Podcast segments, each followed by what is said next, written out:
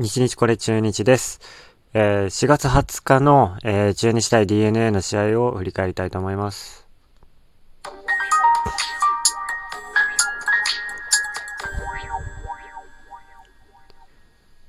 はい。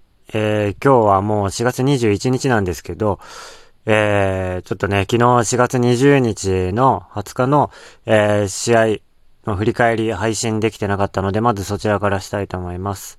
はい。えー、中日対 DNA ですね。えー、横浜スタジアムで4回戦がありました。えー、まあ昨日の試合なんですけど、えー、0対0引き分けで終わってます。えー、中日は選抜大野でした。はい。えー、対する横浜は大抜きですね。はい。えー、で、大野が、えー、8イニング投げて無失点。えー、最後はライデル・マルチネスが、えー、1イニング投げて2三振も奪って。うん。大野は8イニング、3安打、無四球、無失点。もう完璧ですね。うん。ヒット3本だけ。対するチュニシャヒット6本打ってます。はい。でね、あのー、まあ、一球速報を見ながらはやってたんだけど、えっ、ー、と、何回だったかななんかね、あの、6回かな ?7 回かな ?7 回か。すごいチャンスありましたよね。えー、7回、えー、5番高橋がセンターへヒット、えー、6番福田が詰まりながらライトへヒットで、これでノーアウト一塁三塁。こっからなんですよね。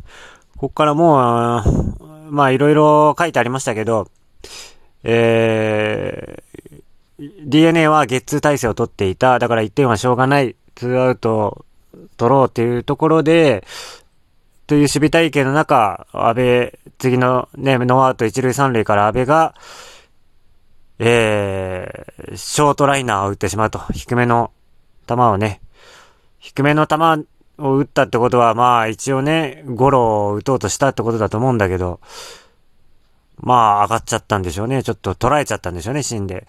ショートライナーになってしまいました。これでワンアウト。で、こっからもうだいぶ苦しいですね。次は、えー、8番木下がセカンドフライ、2アウト。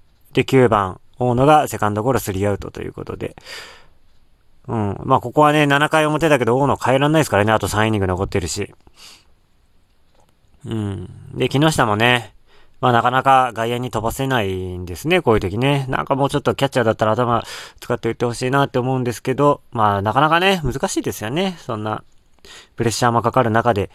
バットね、あのー、振るときに、ちょっとね、数センチ、数ミリ違うだけでね、打点が違うだけで、えー、ボールがね、あの、ホームランになったり、えー、平凡なフライになったり、はたまたね、空振り、ファールチップとかね、なりますから、ちょっとのボールの変化とかね、だからやっぱ捉えるのはすごい難しいですよね。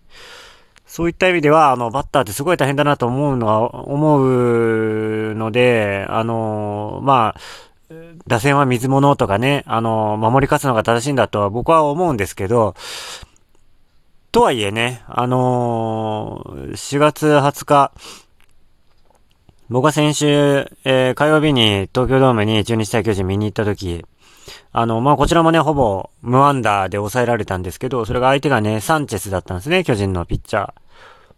うん、無アンダーで結局降板したんですけど、それがね、昨日、また、東京ドームかな？で、あの、阪神と巨人、阪神対巨人だったんですけど、まあ同じくサンチェス出てね、出てたんだけど、そしたらね、こっちは、サンチェス2イニング5失点ですよ。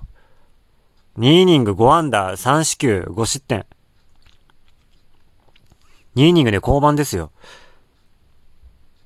このね、1週間前、もうコテンパンに抑えられたピッチャーがね、そんな多分変わってないと思うんだけど、チームが変わるとね、こうも打たれるのかっていうのがね。だからね、打線はすごい水物だとか、やっぱりバッターの方が、あのー、難しいんだっていうのは僕は思うんですけど、こうもね、チーム間で打力の差が出るのかっていうのがね、そこがわかんないんですよね。なんでだろうなと。この中日だけなんでこんなに打てないのかなと。まあね、あの DNA も結局大野から抑えられてるんで、しかも向こうは3安打ですからね。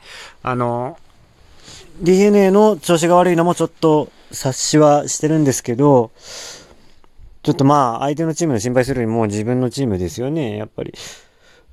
うーん、なんでかなっていうのは、まあ見てては、すごいファンとしては、もどかしい感じがしますけど、まあそれでもちょっと応援していきたいと思います。で、この試合からね、ビシエドが復帰しました。